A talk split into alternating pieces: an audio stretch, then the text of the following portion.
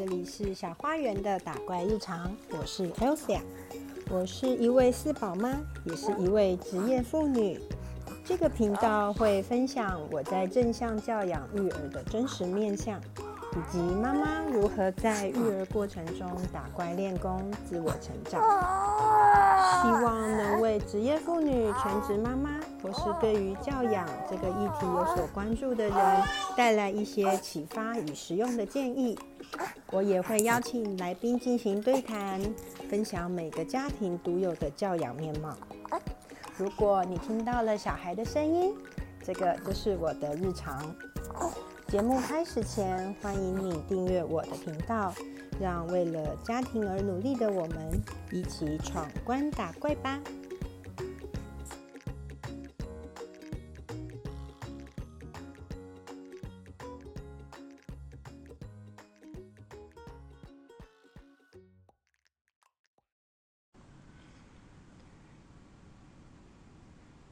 嗨，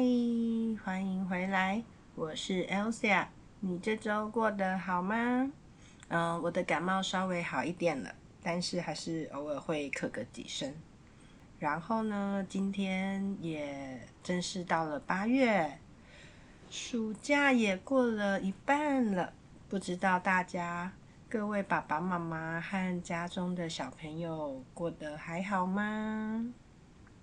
呃，今天这一集呢，主要是要来聊一下去年的这个时候。我们家的大哥哥要上小一了，当然爸爸妈妈心中都会有一点担心啊，然后不知道怎么办啊。不管是在面对小朋友即将要上小学的心情上，或者是物品的准备上。好，所以我们今天这一集先来聊一下，加油小一新生要准备什么东西呢？那首先当然是大家第一个想到的就会是制服跟书包嘛。那制服呢，其实大部分都有固定采购的店家，所以这个倒是不用太经过挑选，就是到店家然后进行采买就可以。呃，去年我们发生的一件事情啊，其实是因为。我儿子就读的国小增班，原本一个年级只有一个班，然后到了他入学的时候呢，小一是有三个班，所以制服不够，我觉得超级荒谬的。就是我们去买，然后店家说：“呃，不好意思，他们现在没有货了。”我们就说：“好，那我们要等，就登记。”结果这个。等一路就等到了快要十一月，都要换季了，还拿不到短袖的制服啊！这个也是让我们当时觉得说，嗯，这也太奇怪了吧？为什么真班？可是店家不知道，这这就是这事情，不是应该店家应该消息要很灵通吗？好，没关系。但是我想，应该大部分的情况下，制服是最好解决的事情，就是。到店家进行采买就可以了。那买好了制服之后，通常就会要选择书包。书包就稍微有点学问了，因为嗯，现在的课本都比较大本，大概都有 A 四大小，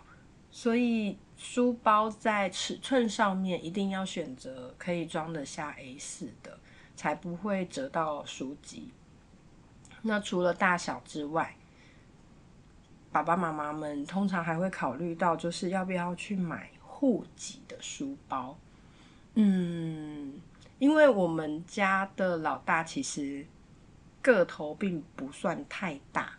就是一个大概五十趴左右，生长曲线五十趴左右的小孩，所以我们有带他去看一些户籍的书包啊，都有一点太大太重，所以我们就。第一时间就没有购买户籍的书包，那这个我觉得大家也是可以稍微去考虑一下家里小朋友的体型是不是真的适合户籍的背包，因为户籍的背包通常就是在呃靠背的那个地方，它会加强了支撑，但是其实是真的会让重量多一点，这个就见仁见智。但是呢，强烈建议书包最好是要挑选硬壳的，因为他们现在的课本哦都蛮薄的，有时候我觉得比一本杂志来的还要薄。所以如果是那种软软的书包啊。书籍很容易在里面也是会被折得歪七扭八的。如果爸爸妈妈是那种微微有一点书籍的洁癖，因为我我跟我先生都是有有一点这种，就是书最好不要折到啊，不要乱画，所以我们有一点这种书籍洁癖。一开始买了一用的是那种软质的书包的时候，书籍真的很容易被折得乱七八糟。然后加上小朋友会有一些考卷，然后他们真的就是乱塞，整张纸拿出来就被揉的乱皱皱的，然后看起来很像垃圾这样。所以如果可以的话，我觉得一个硬壳的书包是比较可以帮助小朋友在拿东西也好、放东西也好，都比较可以看到呃。书包里面的样子，然后方便他整理跟收拾。然后要上学了，当然就还要准备文具用品。那学校通常在这个时候，在八月的时候会寄一张通知书来，里面会写说需要小朋友带什么文具到学校。那建议爸爸妈妈就是。等到收到这张单子之后呢，再进行采购。因为现在的小朋友，呃，他们学就是学习的路径比较多元，有时候文具其实是我觉得跟我们小时候比，确实是多样化许多。像一般我们会想到的就是铅笔啊、橡皮擦、尺，然后。像儿我儿子那个时候还多了，一定要有一支彩虹笔，跟一支旋转蜡笔，一支荧光笔，然后还有一盒彩色笔，以及两支白板笔。所以，我我会觉得说，等到那个通知单来，就是做一带小朋友去文具店。做一次那种勾，就是直接买了就打勾，买了就打勾，会比较不出错，也不会遗漏，然后也不会多买或少买。那讲到多买或少买哦，嗯，小一新生，我觉得在学校生活除了课业之外，呃，怎么样管理个人的物品，也会是他们的问，就是要学习的。一个课题，就像去年，其实到今年，我觉得也都还是有一点这种状况，就是每一支铅笔都有帮他贴姓名贴，然后橡皮擦的衣服也有贴姓名贴，然后第一天上学带三支铅笔回来就剩两支，第二天去回来就剩一支，第三天去。回来铅笔就都不见了，然后问小朋友，小朋友就会说我不知道啊，我有收啊，谁谁谁跟我借啊，然后这时候爸爸妈妈就会啊，就是要压，也就是要稍微舒缓一下自己的情绪，然后跟他说好，那明天去学校，请你把它找出来，然后可第四天回来，哎，很妙哦，带回来了五支铅笔。通通都不是他的姓名贴的铅笔，就就其实很搞笑哎。然后我也有和一些妈妈有妈妈朋友聊，就觉得哎，小朋友在管，就是现在的小朋友在管理自己的物品上面，好像真的有点缺斤少选哎。大家都很随意，不像我们小时候。其实记忆也不是那么的清晰啊，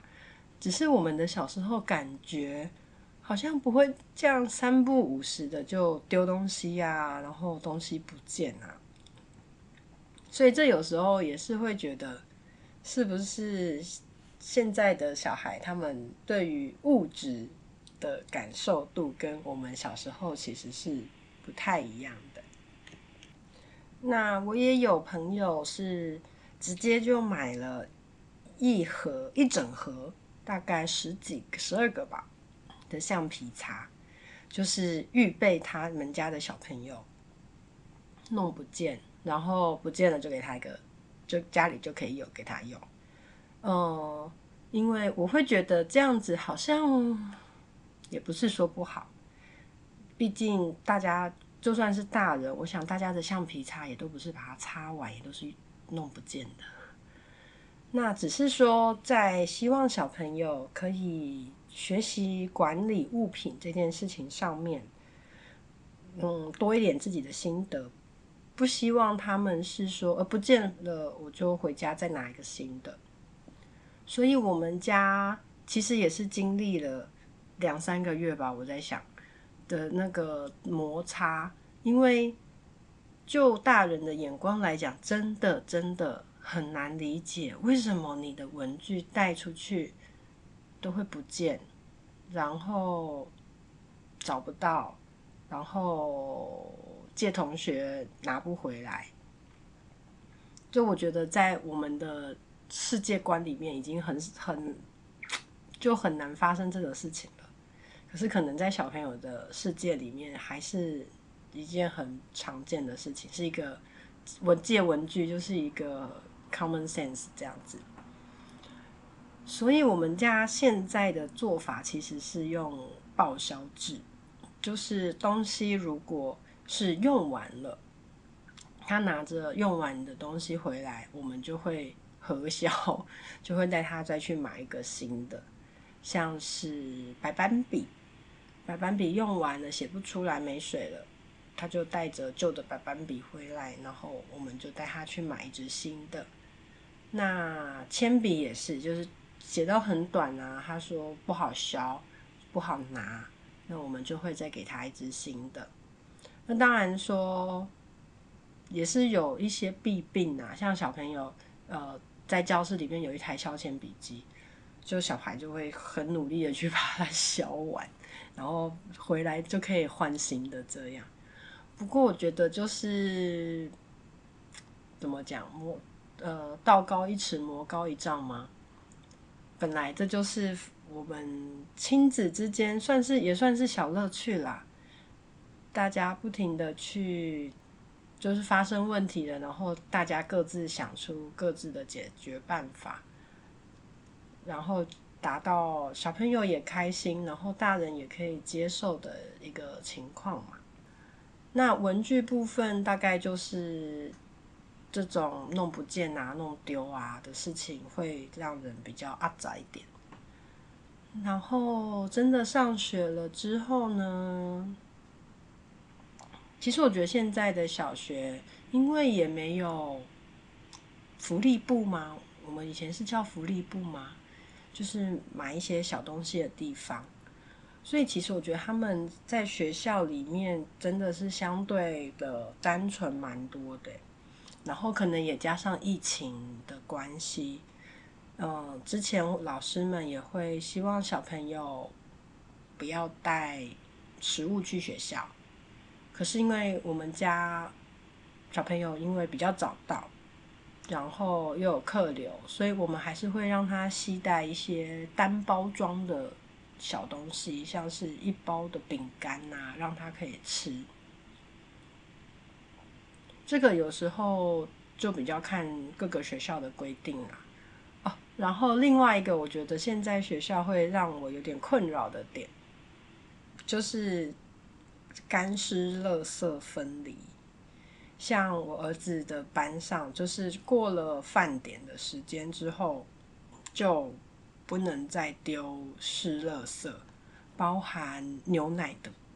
那个包装，所以我们有让他带一个塑胶袋，让他装这些就是湿垃圾，没有办法在教室里面处理掉的垃圾。也让他的餐也可以也让他装着餐盘，因为餐盘刚吃完，他们在学校是不会进行清洗，都要带回来洗。那用一个塑胶袋装着，比较不会让那些油腻腻的东西流出来，弄到他的餐袋。嗯，好像小一新生的生活大概就是这样吧。对啊，想起去年的自己，其实蛮紧张跟焦虑的，因为，嗯，我儿子比较有主见，然后那时候我其实。